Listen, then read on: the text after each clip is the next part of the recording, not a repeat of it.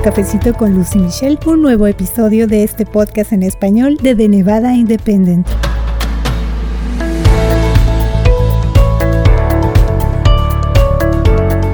Les saluda Luz Gray, yo soy periodista con The Nevada Independent en español, nuestro estado, nuestras noticias, nuestra voz y también ya está lista mi compañera Michelle Rindels, la otra voz de este cafecito informativo. ¿Qué tal Michelle? Ya estamos listas para informarle. Así es, y hoy nos vamos a enfocar amigos en parte del trabajo que ha hecho una organización aquí en la comunidad, ya que tenemos a una invitada quien precisamente trabaja muy de cerca con la comunidad latina y nos va a platicar pues cómo ha sido este año para su organización y qué necesidades se han visto entre los latinos de Nevada debido al COVID-19. Así es. También nos va a comentar acerca de sus retos como organizadora comunitaria debido a la pandemia. Y para iniciar, me gustaría invitarle a que siga pendiente con nosotros porque estamos preparando una serie especial acerca de cómo ha sido el 2020 para diversos sectores de Nevada a causa de la pandemia. Así que además de escuchar aquí en Cafecito, también lo va a poder leer muy pronto en The Nevada Independent en español. Así que le damos la bienvenida a Natalie Hernández, directora política adjunta de la organización Make the Road Nevada. Bienvenida y muchas gracias por venir a tomarse este cafecito informativo con nosotros. Muchas gracias a las dos por tenerme aquí con ustedes. Es un gran privilegio poder estar aquí. Muchas gracias Natalie nuevamente. Y bueno, Make the Road Nevada es una organización que no solo tiene representación aquí en el estado de Plata, así que me gustaría, pues para que la gente conozca un poco más de lo que hacen, que usted nos platique precisamente eso, o sea, cuál es la misión de esta organización, qué tipo de trabajo hace. Sí, definitivamente. Se hace el Camino Nevada o Make the Road Nevada. Trabajamos muy cercanos a la comunidad latina,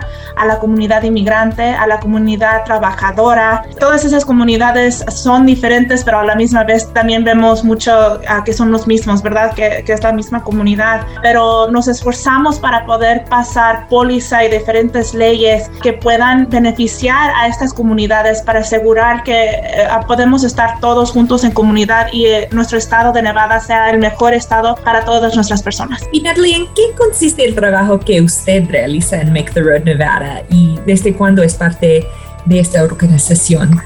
Yo soy la asistente directora política de Se hace el Camino Nevada. Ah, Se hace el Camino Nevada en sí es una organización más o menos nueva aquí en, en, nuestro estado. Solo hemos estado, acabamos de cumplir los tres años en noviembre, pero mi trabajo es básicamente tratar de ayudar para pasar póliza, como les digo aquí, estatal y también al nivel federal para que nos beneficie a todos nosotros aquí en nuestros estados y es mi gran privilegio poder trabajar con un grupo asombrante como se hace el Camino Nevada. Yo he estado aquí por dos años con este grupo, ya voy para tres en agosto del año que viene. Yo también estoy, soy medio nueva, pero he, he estado haciendo este trabajo comunitario desde que yo tenía los 19 años, pero se hace el Camino Nevada, uh, es un grupo que nosotros tenemos mucho en nuestra comunidad y poder estar ayudando a los que desafortunadamente no tienen a ningún otro lugar donde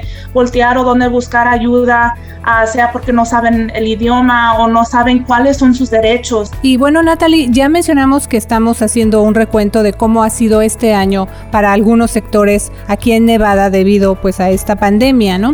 Para poner las cosas en perspectiva, cuéntenos usted cómo estaban las cosas para Make the Road Nevada antes de que llegara la pandemia pandemia. Sí, antes de que llegara la pandemia teníamos muchas juntas en persona en nuestra oficina, teníamos creo tres juntas cada semana y la gente llegaba y les dábamos de comer, teníamos unas de, nuestros miembros preparar comida para todas las juntas que teníamos ahí en, en nuestras oficinas, porque de verdad queremos hacer sentir que la comunidad se sienta en casa, se siente confortable. Y la forma más uh, fácil de poder hacer eso es ofrecer comida, ¿verdad? Y ofrecíamos cenas, no solo unos snacks aquí, unos chips acá, era toda una comida. Los días que no teníamos las juntas, la comunidad podía usar nuestro espacio para básicamente lo que ellos necesitaban. Estábamos ofreciendo clases de baile, estábamos teniendo también un espacio para que los jóvenes pudieran llegar, sea después de la escuela o algo así. Estábamos ofreciendo clases en inglés, estábamos ofreciendo muchas cosas que desafortunadamente ya después del COVID tuvimos que parar para asegurar que todos nosotros que trabajamos ahí y también las, personas de, de, nuestra comunidad que usaban este espacio estuvieran a salvo. Y Natalie, precisamente antes de que llegara la pandemia, ¿cuáles eran las áreas que tenían prioridad para ustedes? O sea, ¿en qué áreas estaban trabajando? ¿Cuáles eran esas prioridades? Bueno, en sí nuestras prioridades no se han cambiado mucho, solo se han cambiado como que un poquito más diferente porque estábamos trabajando para asegurar que nuestra gente que son inmigrantes, nuestros uh, recipientes de DACA, uh, tuvieran los fondos necesarios para poder seguir haciendo su pedido de DACA, que todavía estamos haciendo eso y todavía estamos luchando por, por los inmigrantes, solo que ahorita esta lucha se ve un poquito más diferente. Estábamos luchando para haciendas asequibles y para derechos de los trabajadores también aquí en nuestro estado y como les digo, todavía estamos haciendo todas estas luchas, solo que la lucha ahorita se ve un poco diferente. La lucha ahorita es asegurar que nuestra comunidad tenga lo necesario para sobrevivir. Como usted también ya ha mencionado, la comunidad ya tenía bastantes necesidades mucho antes de la pandemia, pero las cosas cambiaron de manera muy repentina cuando llegaron los cierres por el COVID-19. ¿Qué cambios tuvieron que hacer ustedes como organización, como Make the Road Nevada, para que ese trabajo que han venido haciendo en la comunidad no se viera interrumpido. Sí, tuvimos que desafortunadamente cerrar nuestras oficinas al público. Las oficinas todavía están ahí, nos están esperando para poder regresar ya cuando estamos a salvo. Empezamos a trabajar desde casa y después de eso era tratar de encontrar la forma de cómo todavía estar en comunicación en la forma que estábamos haciéndolo antes de que cerráramos nuestras puertas con nuestra comunidad para asegurar que no perdiéramos esa relación con la gente en nuestra comunidad. Entonces siguió trabajo, pero un poquito más diferente, un poquito más duro. Tuvimos que hacer mucho trabajo con, con, nuestros miembros que ya estaban acostumbrados con nosotros para enseñarles cómo usar, por ejemplo, una computadora, ¿verdad? Cómo usar su teléfono para poder estar en mejor contacto con, con todos ellos, cómo usar el Zoom. Uh, mucha gente nunca antes en su vida había oído de qué es un Zoom, cómo, cómo podemos platicar así y todavía vernos, ¿verdad? Pero a mucha de nuestra gente uh, no sabía que existían estas aplicaciones. Que al terminar de día vimos un cambio extremo en nuestra gente, porque de repente ellos les pudimos enseñar, mira, este es el Zoom, así es como lo trabajas, y ya después ellos empezaron sus propias juntas de Zoom, uh, ya sin nosotros, ¿verdad? Y ya ellos estaban platicando y, vimos cómo a mucha gente le pudo... Um, salvar la vida porque pudieron empezar a usar estas formas de comunicación con sus propias familias que no podían ver en ese ahorita hasta el día, ¿verdad?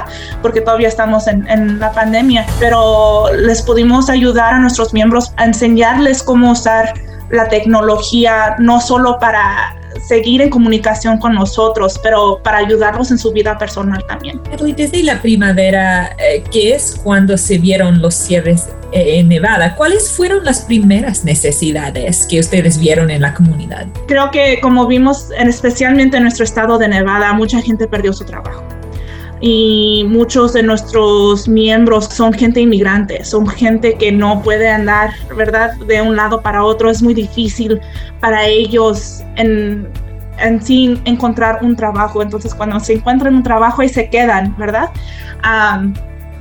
y vimos que muchos de nuestros, nuestros miembros hicimos un reporte en nuestros miembros y estuvimos platicando con todos ellos lo más posible cuando primero cerramos todo y, vimos todo aquí en el estado que se cerró para platicar con ellos sobre exactamente esto, cuáles son sus necesidades. Muchos de ellos perdieron su trabajo y después de eso era cómo agarrar ayuda médica si lo necesitaban igual en la, en la comunidad latina, en la comunidad inmigrante, ah, hay mucho miedo de, de, doctores, especialmente aquí, porque no saben cómo hablar inglés. Entonces, ¿cómo vas a llegar a algún lado si no sabes si te van a poder entender o vas a poder explicar bien o si por cualquier razón van a llamar a la policía y, y ya ahí ya, ya no regresas a casa? Y entonces esas fueron unas de las primeras cosas que vimos y ya después igual como la gente perdió su trabajo, no tenían suficiente dinero para pagar la, la, renta o tenían que empezar a escoger, vamos a pagar la renta, vamos a pagar el mercado esta semana,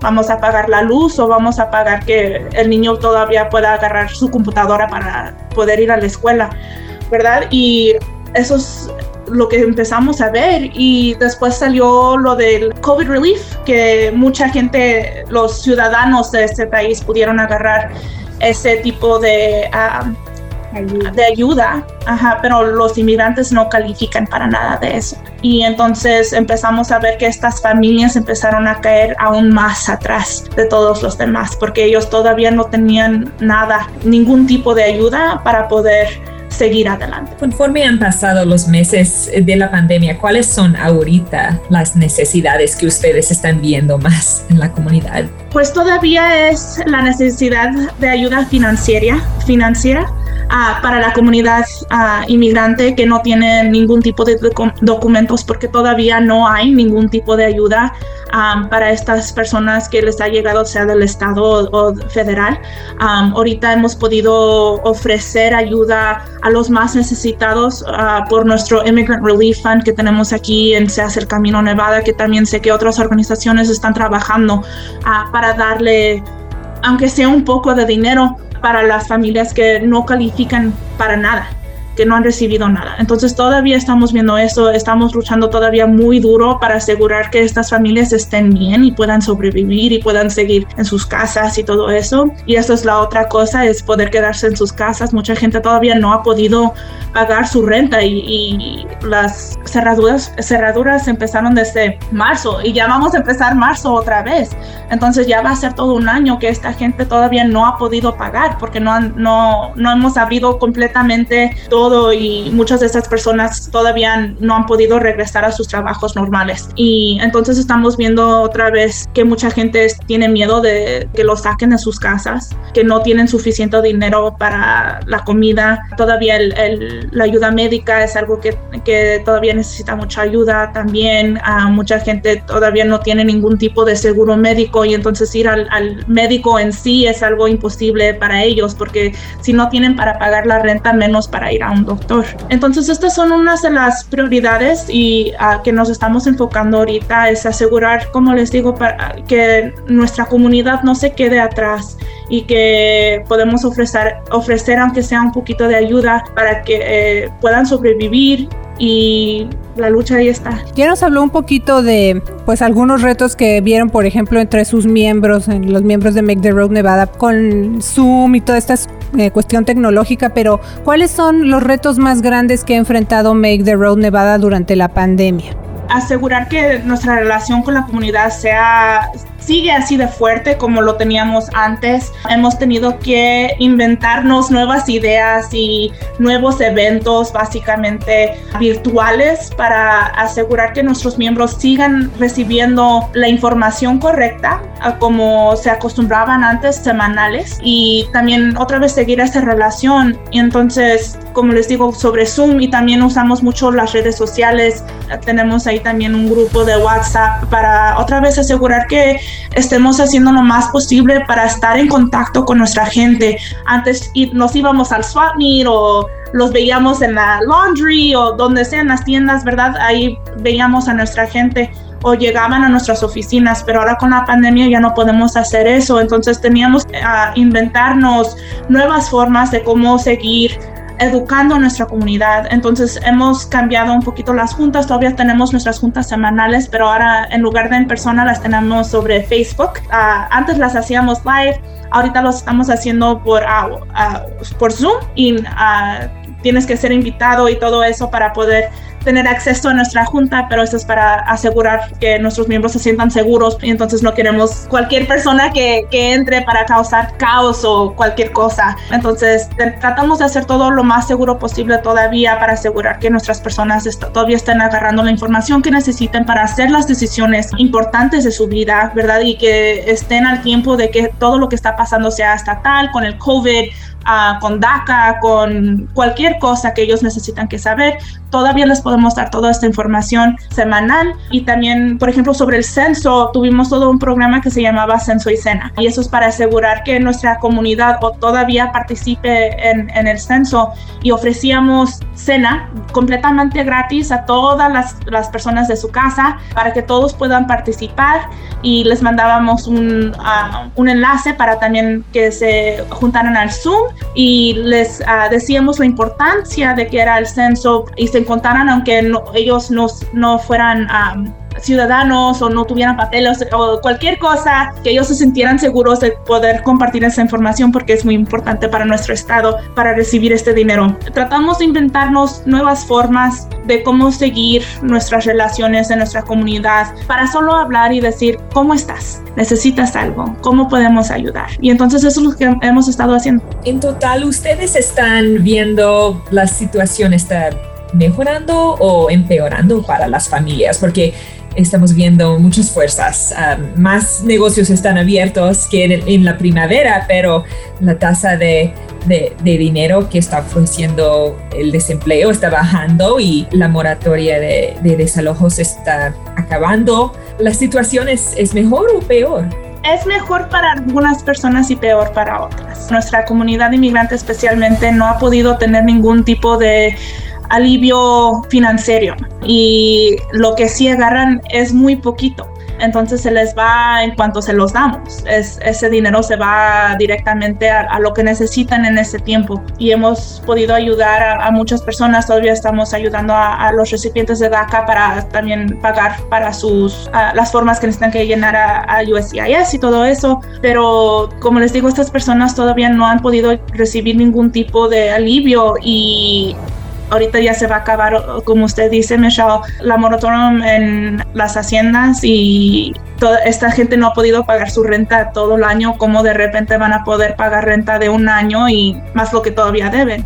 Y entonces creo que es peor para algunas personas y vamos a ver si no ah, pasamos más alivio financiero que incluye a todos y pasamos el perdón de rentas y todo eso. Vamos a ver las cosas empeorar, especialmente en, un estado como nosotros que desafortunadamente nuestra economía es tiene que ver con, el turismo, ¿verdad? Y entonces cómo vamos a exigir que esta gente regrese al trabajo sin asegurar que estén bien o asegurar que los que sí nos vengan a visitar estén siguiendo todas las reglas como deberían de. Entonces creo que se va a empeorar.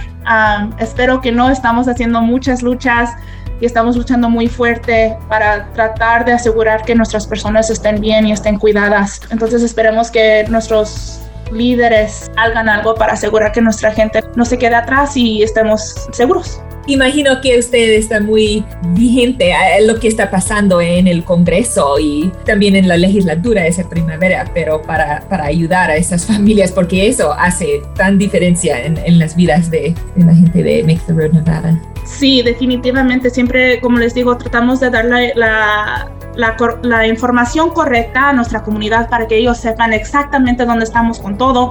Um, eso es lo que está haciendo el Congreso, los que nos va a esperar en la legislatura en el 2021 y todo eso. Ya estamos alistando a nuestra gente, alistando a nuestros miembros para esta lucha que se viene en el, en el año nuevo y, y digo que sigue, ¿verdad? Porque todavía estamos lidiando con todo Um, entonces estamos tratando de tener todos listos para uh, alzar sus voces y decir sus historias para que nuestros líderes, como les digo, vean a estas personas verdaderas que están pasando por todo y no los dejen atrás. Natalie, también queremos conocer la parte humana de quienes han estado ayudando al público en diversas áreas debido a la pandemia. En el sitio de internet de Make the Road Nevada, estaba ahí leyendo un poquito, dice que usted ha sido organizadora comunitaria desde el 2011, también ya nos lo dijo al principio de este cafecito y que eso se debe en gran parte a que las leyes de inmigración han separado a su familia. ¿Nos puede platicar un poquito más acerca de eso? Ya nos quedan unos minutos, pero se nos hace importante también conocer esa parte. Natalie, también queremos conocer la parte humana de quienes han estado ayudando al público en diversas áreas debido a la pandemia.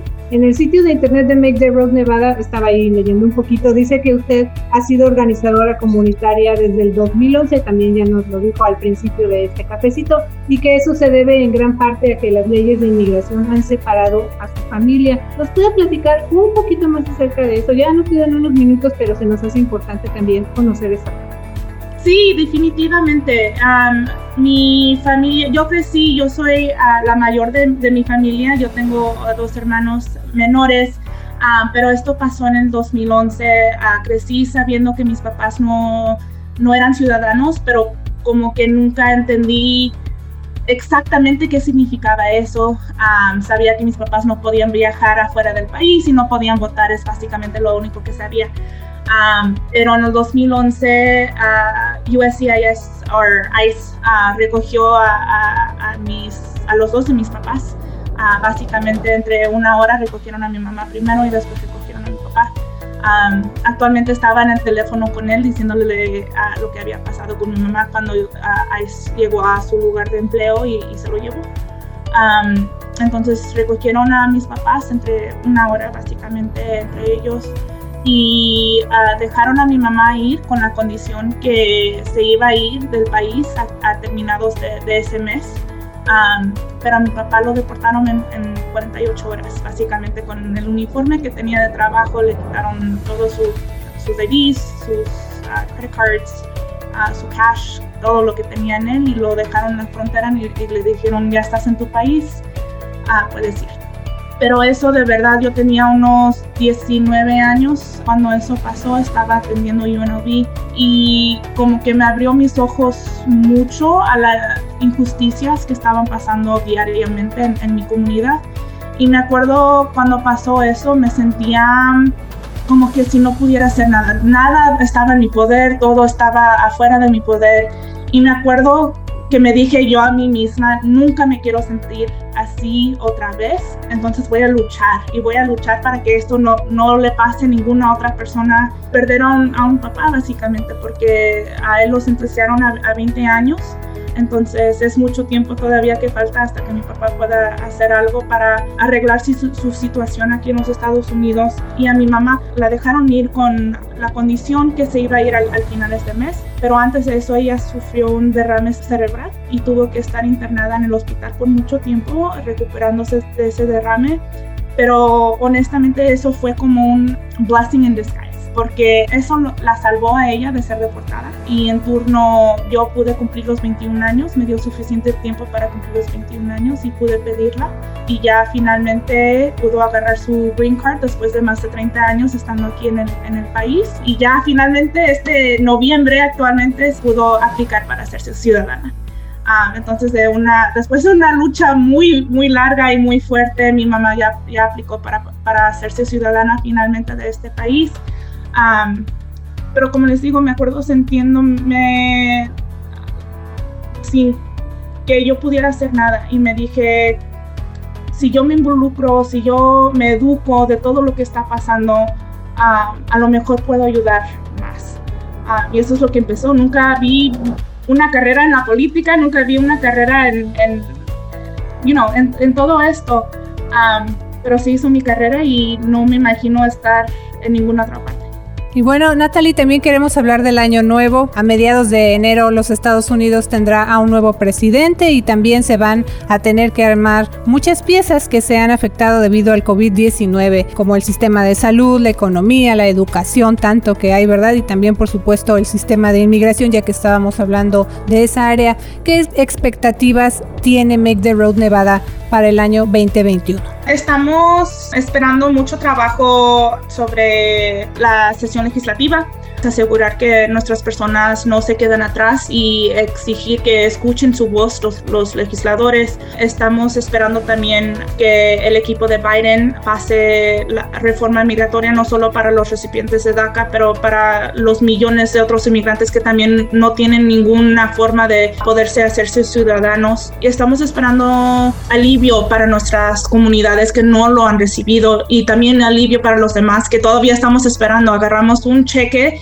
una vez de 1.200 dólares y nos dijeron con esto ya les, les va a sobrar, pero no es suficiente, es lo que estamos viendo y no, hace, no es aceptable que nuestros líderes en, en, Washington crean que eso es, vale a ser suficiente, pero les sigan dando um, tax cuts y, y cortos a, a, los empresarios y, y todo eso. Entonces vamos a exigir que los den más ayuda financiera, pero a todos y también alivio de uh, housing. La vivienda. Y para asegurar que nuestra gente no se quede sin, sin casa. Ya, ya vemos ahorita qué tan difícil es con las, las personas que ya tenemos aquí en nuestro estado y por el país que uh, no tienen casas y cómo están sufriendo, especialmente ahorita durante este tiempo que está haciendo frío y, y, y no, especialmente en nuestro estado de Nevada, estamos, hemos estado viendo un crisis en nuestras haciendas asequibles y esta pandemia solo lo hizo peor.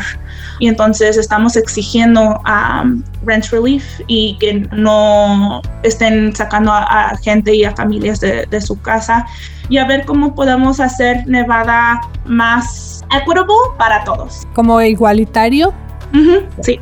Bueno, pues Natalie, ¿hay alguna otra cosa que le gustaría agregar? No, eso es todo.